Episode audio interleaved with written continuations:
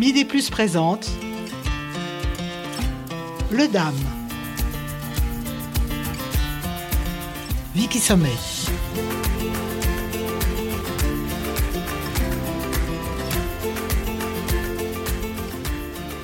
La dépression est appelée dans le langage courant dépression nerveuse. Elle ne désigne pas un simple coup de déprime ou une tristesse passagère, mais une véritable maladie psychique. Avec le docteur Fatma Bouvet de la Maison Neuve, psychiatre, nous allons nous approcher à pas feutrés de ces femmes déprimées qui subissent des perturbations de leur humeur, qui ont une vision pessimiste du monde et d'elles-mêmes. Cette maladie peut en outre affecter de manière importante leur vie quotidienne, avec des troubles de l'appétit et du désir sexuel, des pertes de performance intellectuelle et conduire souvent à un isolement social. Docteur, je viens de parler de maladie.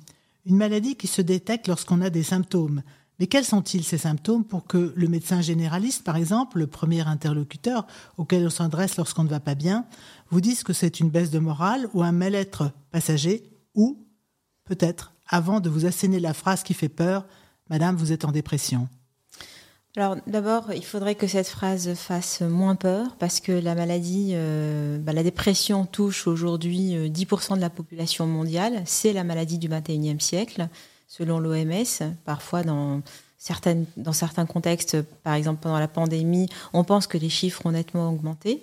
Donc, euh, c'est une maladie euh, que l'on sait traiter aujourd'hui en psychiatrie, ce qui n'est pas le cas de toutes euh, les maladies. Bon, il peut y avoir effectivement des dépressions résistantes, mais nous savons prendre en charge la dépression. Ça n'est pas une, une petite déprime dans le langage psychiatrique, c'est ce qu'on appelle la, dépression euh, caractérisée, c'est-à-dire que euh, un certain nombre de signes sont là et persistent au-delà de deux semaines, cette fatigue et en particulier de la perte d'envie cette perte de motivation.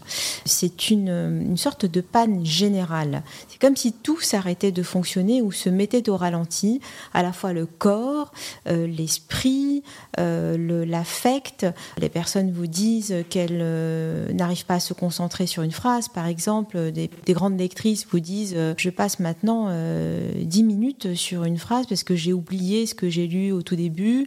Je n'arrive pas à me lever le matin, je n'arrive pas à me doucher. Les personnes qui vous disent j'arrive plus à me laver, je n'ai plus envie de rien, tout me paraît insurmontable. Donc euh, cette difficulté d'avancer, ce que j'appelle la panne, est un signe qu'on retrouve dans tous les tableaux dépressifs.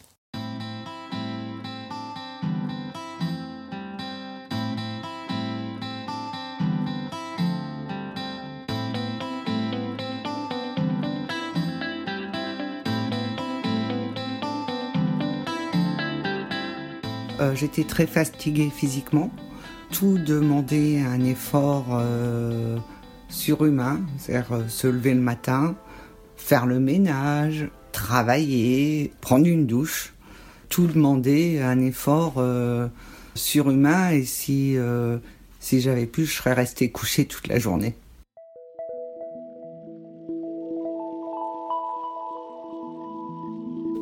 Docteur, est-ce que les femmes sont plus sujettes à la dépression dont nous parlons, plus que les hommes Ou simplement est-ce qu'elles consultent plus quand elles sentent qu'elles ont une baisse de régime, par exemple? Alors c'est une excellente question. Les statistiques nous disent que les femmes sont plus sujettes que les hommes. Euh, basons-nous sur la science et sur les chiffres aujourd'hui.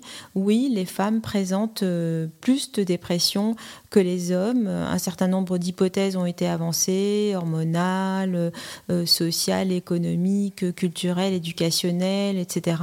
Nous ne savons pas encore pourquoi. Ce qui est assez paradoxal, c'est d'associer systématiquement la dépression aux femmes et que parfois, une femme de 45-50 ans qui dirait euh, je suis fatiguée, je n'en peux plus, j'ai du mal à bouger, je pense que je suis déprimée, et qu'on lui réponde mais c'est normal, tu es une femme, à cet âge-là, toutes les femmes dépriment, ça montre bien que euh, la santé mentale n'est pas véritablement des femmes, n'est pas véritablement prise à sa juste mesure et à sa juste importance. Et au-delà de cette euh, impression que les femmes sont plus sujettes à cette maladie, est-ce qu'à l'énoncé vous êtes malade, vous êtes déprimée, dans l'esprit de la patiente s'installe une sorte de culpabilité. C'est-à-dire oh qu'elle s'accuse, elle s'accuse elle-même oh d'être la responsable. Oh oui. Un des symptômes, euh, un des signes de la dépression, c'est la culpabilité. Donc, ce sont des femmes qui se sentent coupables d'être malades. Elles n'ont pas souvent la notion que c'est une maladie, d'ailleurs. Hein. Elles vous disent, je ne sais pas pourquoi, je ne sais pas ce qui m'arrive, j'ai jamais été comme ça.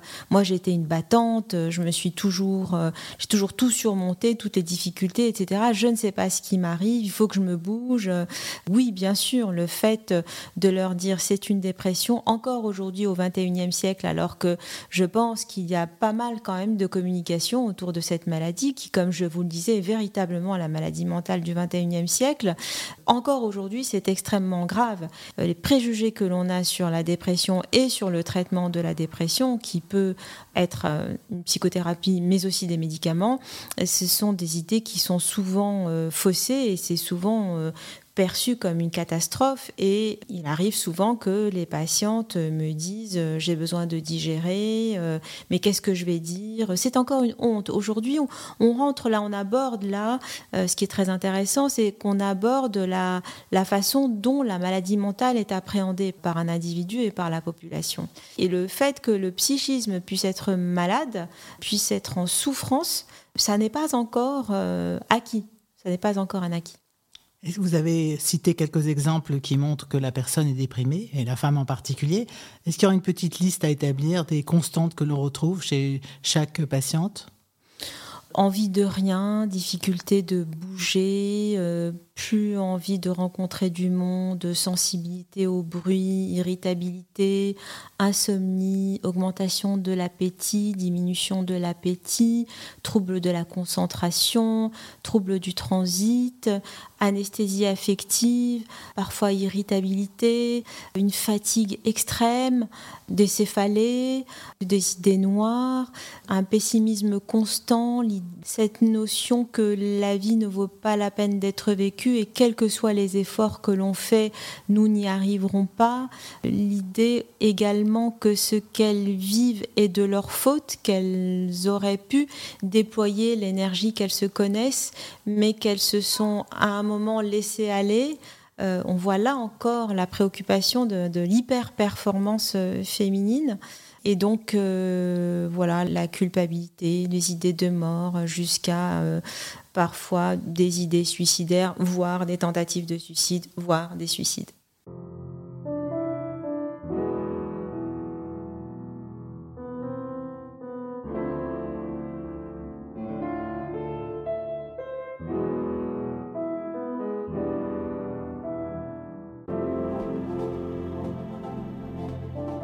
J'avais tendance à pas voir le bout du tunnel du tout, ni de voir que les choses en, noir.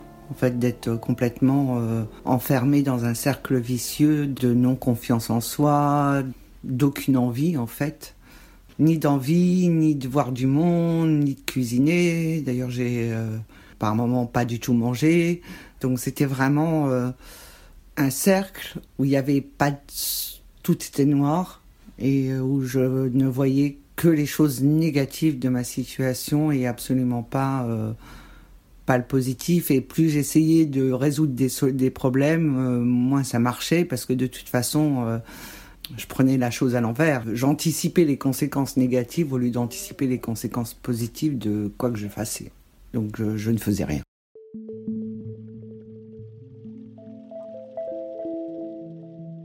Est-ce que vivre avec une dépression, docteur, ce n'est pas vivre, mais survivre? Oh oui, c'est comme ça que les patients le décrivent. Il faut rajouter à cela l'anxiété, cette espèce de poids que les patients sentent, un poids généralement localisé dans la poitrine, mais euh, c'est en ça que la dépression est très difficile à décrire, à la fois pour les médecins qui ne l'ont pas vécu et pour euh, les patients, c'est la douleur morale. Comment est-ce qu'on peut décrire avoir mal à une pensée, avoir mal à l'âme, les bleus d'âme justement? Comment décrire cette, cette douleur? Et c'est effectivement survivre, c'est-à-dire euh, essayer de chercher l'énergie qu'on a perdue, cette étincelle. Très souvent, les patients me disent je, je, je cherche cette étincelle, je ne la trouve plus, et j'ai perdu ma, ma vitalité. Puis je me sens vide de l'intérieur. Je suis incapable de ressentir euh, de la haine, ni de l'amour, ni de l'attention, ni rien. C'est comme si j'étais vide de l'intérieur. On peut leur conseiller d'aller se faire soigner, de consulter, comme on dit.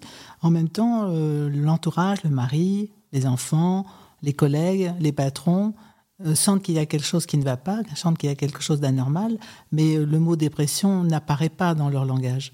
Oui, c'est très juste. Ce sont des troubles qui sont cachés très très très très longtemps. Les personnes parviennent à, survivre, comme vous le disiez, très très longtemps avec cette douleur morale, avec cette baisse d'énergie énorme. Alors les proches qui s'en rendent compte, et c'est vraiment pas ce qu'il faut dire, et j'espère que les proches qui m'écoutent là le comprendront, c'est euh, allez bouge-toi, euh, ça va aller, euh, il suffit que tu veuilles, fais un peu de sport fais du yoga, viens, on va sortir, euh, c'est rien, mais qu'est-ce que tu me racontes des histoires de psy, euh, c'est des bêtises. Euh, ça vraiment, c'est la dernière des choses à dire à quelqu'un qui est déprimé. Bouge-toi, ça va aller mieux. C'est encore plus, en fait, c'est encore plus culpabilisant parce que précisément la difficulté, c'est de bouger. Et moi, personnellement, je pense que c'est important, et ça se fait de plus en plus, de recevoir les proches pour expliquer ce que c'est pour expliquer qu'il s'agit d'une maladie qu'on connaît, qui doit être traitée, que ça n'est pas juste une question de volonté ou de laisser aller. Fut un temps où on considérait que le patient devait être pris seul entre quatre yeux avec euh, le psychiatre. Bien sûr, c'est le cas, mais toutes les études ont montré que plus un patient est accompagné dans le cadre d'une maladie mentale, meilleur est le pronostic. Donc évidemment, il faut tenir compte de l'environnement et de l'entourage et expliquer la maladie à l'entourage, expliquer le traitement que l'on va mettre en place, le fait que ça va mettre un certain temps à réagir également. Si on parle d'antidépresseurs, ça met à peu près aller entre 15 jours et un mois pour réagir. Donc euh, tout ce qui relève de la pédagogie par rapport à la maladie dépressive sera utile. Et effectivement, euh, c'est là aussi que on doit absolument euh, euh, sensibiliser le monde professionnel à, la santé mentale et à la dépression et aux troubles anxieux. La dépression étant une maladie, donc comme je le disais, très répandue aujourd'hui, il faudrait effectivement sensibiliser les médecins du travail et que les managers, etc., soient alertés par quelqu'un qui brutalement ou progressivement montre une baisse de régime, une baisse de performance, une tristesse, des pleurs réguliers, euh, des absences, une fatigue, euh, parfois des troubles de la concentration, donc des petites fautes, des, étourderies, des fautes d'inattention euh, qui ne relèvent pas forcément d'un manque de compétences, mais qui peuvent être du fait d'un état dépressif majeur.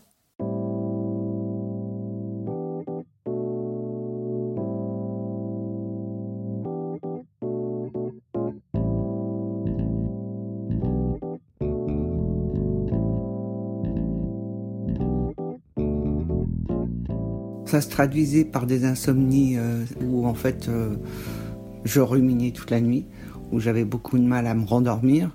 Je me réveillais en pleine nuit avec des cauchemars et en hurlant, ce qui se passe moins aujourd'hui, mais ça peut encore arriver d'avoir des cauchemars où, euh, qui montrent que ou je suis pas utile, ou j'arrive pas à aller au bout d'une idée ou au bout d'une chose que j'ai entreprise.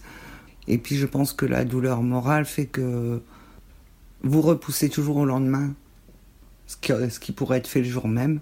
Et donc plus vous repoussez, plus le mur auquel vous êtes confronté euh, est énorme. C'est un peu comme euh, escalader une montagne et faire 10 euh, pas en avant et on redescend 20 pas en arrière. J'avais l'impression de m'enfoncer complètement dans un trou.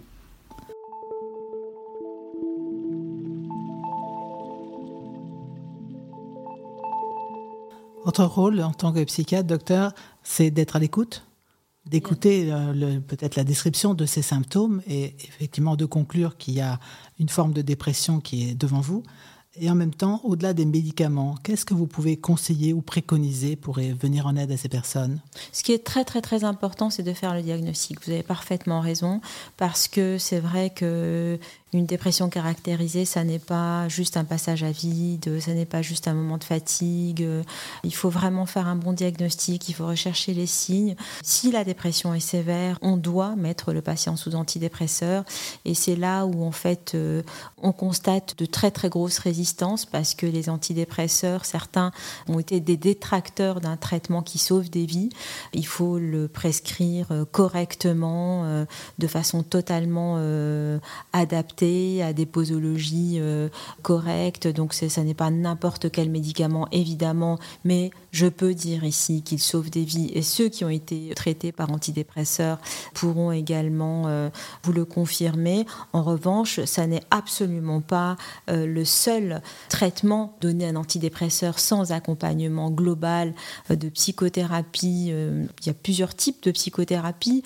Donc accompagner le patient dans justement cette réémergence et, et l'accès à nouveau au plaisir, euh, à la vie, au plaisir parfois de, des odeurs, de la beauté. Euh, on a très souvent des discussions assez intéressantes, et en particulier depuis après la pandémie, avec des patients dépressifs sur à quel point l'esthétique et la beauté sont thérapeutiques, à quel point la créativité de l'autre, allez voir un tableau par exemple qui vous émeut particulièrement alors que vous sortez d'une dépression et réfléchir à comment cet artiste a pu mettre son, sa créativité, ses émotions de façon à ce que ça vous touche vous-même et que ça se répercute sur votre sentiment de renaissance. Ce sont des, euh, ce sont des, discussions qu'on a de plus en plus avec euh, nos patients. Donc euh, oui, les antidépresseurs peuvent être des médicaments. Nous pouvons, nous, nous psychothérapeutes, accompagnons les patients à revivre, à ressusciter d'une certaine façon et peut-être à changer de voix. Ça arrive assez souvent, à les autoriser de changer de voix, mais également à profiter de petites choses qui sont finalement, euh, qui relèvent de ce qui nous accompagne dans nos vies. Alors évidemment, tout le monde n'a pas accès au musée, etc. Et parfois, euh, la nature ou un lien, les liens sociaux sont extrêmement euh, importants pour sortir de la dépression, ressentir une émotion que l'autre vous envoie, sentir qu'on compte pour l'autre. Ce sont des émotions qui reconstruisent une personne et sur lesquelles on travaille. Un autre élément, c'est l'activité physique ce que je recommande généralement dans le cadre de toutes les pathologies euh, mentales. L'activité physique est fondamentale. C'est un début de marche, un début de promenade avec son chien, chausser les, chaussures pour faire un jogging. Ce que, évidemment, je recommande. Commencer à faire de la danse, faire une activité physique ludique qui apporte effectivement une dimension euh, de joie, de gaieté. C'est un signe aussi de sortie de ce tunnel noir. L'activité physique est très importante dans la prise en charge des maladies mentales. Peut-être aussi pour retrouver son corps lorsqu'on a une activité physique. Complètement, c'est vrai qu'on oublie son corps. On oublie son corps d'une façon générale dans cette société et lorsqu'on a un trouble mental et quand on est déprimé, on ne ressent plus d'émotions, on ne ressent plus son corps, euh, on a une baisse également de la libido, qui est très important. Donc on, a, on oublie son corps. Et le sport permet de ressentir les contours de son corps, mais aussi ça donne une sorte, ce que disent les patients, c'est que je cherche une, une décharge d'adrénaline. en fait, c'est extrêmement galvanisant, c'est euphorisant lorsqu'on y prend du plaisir. Je voudrais également rajouter une chose, c'est que nous avons eu là des témoignages de personnes qui sont capables d'introspection et qui sont capables de dire ce qu'elles ressentent psychologiquement. Il y a des personnes qui n'ont pas cette capacité de verbaliser ou qui sont d'une autre culture et qui ne peuvent pas verbaliser en français ce qu'elles ressentent et il faut aussi savoir déceler ces troubles-là. Et c'est souvent exprimé sur le plan physique. Ce sont souvent des douleurs, des courbatures, mal à la tête, une fatigue intense. Et là, il faut aussi aller chercher la dépression. Vous parliez des remèdes et des médicaments que vous donnez à vos patientes. Euh, la recherche, est-ce qu'elle s'intéresse à cette maladie, la dépression, puisque vous avez dit que c'était la maladie du 21e siècle? Est-ce que la recherche du 21e siècle aussi suit ce mouvement? J'adore votre question. Euh, la recherche, évidemment, se penche sur euh, la maladie mentale, mais pas suffisamment. Lorsque vous regardez les investissements euh, dans la recherche, la maladie mentale vient très très largement vers le bas du tableau. Nous aimerions qu'il y ait quelque chose qui ressemble au Téléthon, par exemple, pour les maladies orphelines. Nous n'arrivons absolument pas, nous psychiatres, et là ça pose la grande question de la place de la psychiatrie et de la santé mentale euh, en France et dans le monde en particulier, euh, nous n'arrivons pas à mobiliser les autorités euh, sanitaires autour d'un mal qui peut tomber sur n'importe lequel d'entre nous, y compris les décideurs. Voilà. Et oui, il y a de la recherche, mais pas suffisamment. nous n'avons pas encore de traitement certains, je dirais, pour euh, des dépressions résistantes, pour euh, un certain nombre de sous-catégories de dépression. Donc nous sommes une, spécialité très orpheline en termes de recherche. J'ai une petite parenthèse, vous avez évoqué euh, la beauté d'un tableau que l'on regarde et qui peut peut-être vous aider à vous sentir mieux. Beaucoup d'artistes expriment leur dépression, car ils sont souvent peut-être des patients en devenir. Et dans un tableau, on voit quelqu'un qui souffre il exprime cette souffrance. Est-ce que des personnes que vous rencontrez par hasard, parfois des artistes? Oui, oui, oui, bien sûr. Alors, il y a certaines personnes qui font euh, un lien euh, très étroit. le psychanalyste Olivier Bouvet de la Maison Neuve a beaucoup travaillé sur le lien entre la dépression et la créativité. Et oui, effectivement, lorsque je parlais de cette panne, c'est aussi une panne de créativité.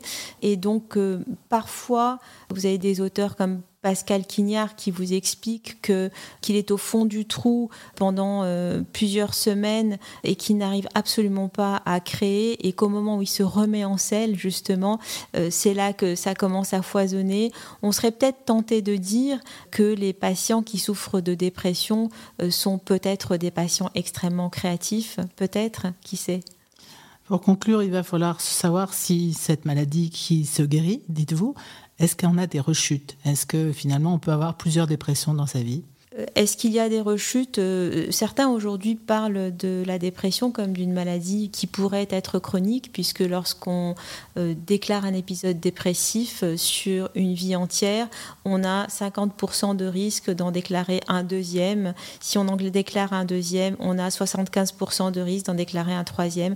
Donc maintenant, on prévient les patients que à partir du moment où l'épisode est passé, qu'ils sont guéris, ils vont connaître ce qu'on appelle un intervalle libre, c'est-à-dire sans symptômes, donc une vie de retour à la normale. Et s'ils se sentent à nouveau euh, dans cette panne, justement, en difficulté, s'ils sentent les premiers signes, et ce qui est bien, c'est précisément d'éduquer les patients à reconnaître ces premiers signes, de ne pas les laisser s'aggraver, parce qu'une dépression qui s'aggrave est forcément plus difficile à traiter par la suite. En résumé, des douleurs physiques, des douleurs morales, moins connues peut-être, la dépression dite nerveuse, donne aux patientes un sentiment d'étouffement qui leur donne envie de se libérer de ces chaînes imaginaires en apparence, mais bien réelles pour la médecine. Faut-il encore consulter, vouloir se faire aider, car seul on n'y parviendra pas. La dépression serait donc une des maladies du siècle causée par un rythme de vie intense, la nécessité de réussir au travail ou d'accomplir des performances au quotidien, partagé entre le poids des responsabilités en famille et au travail, qui font porter aux femmes des poids très lourds dans nos sociétés.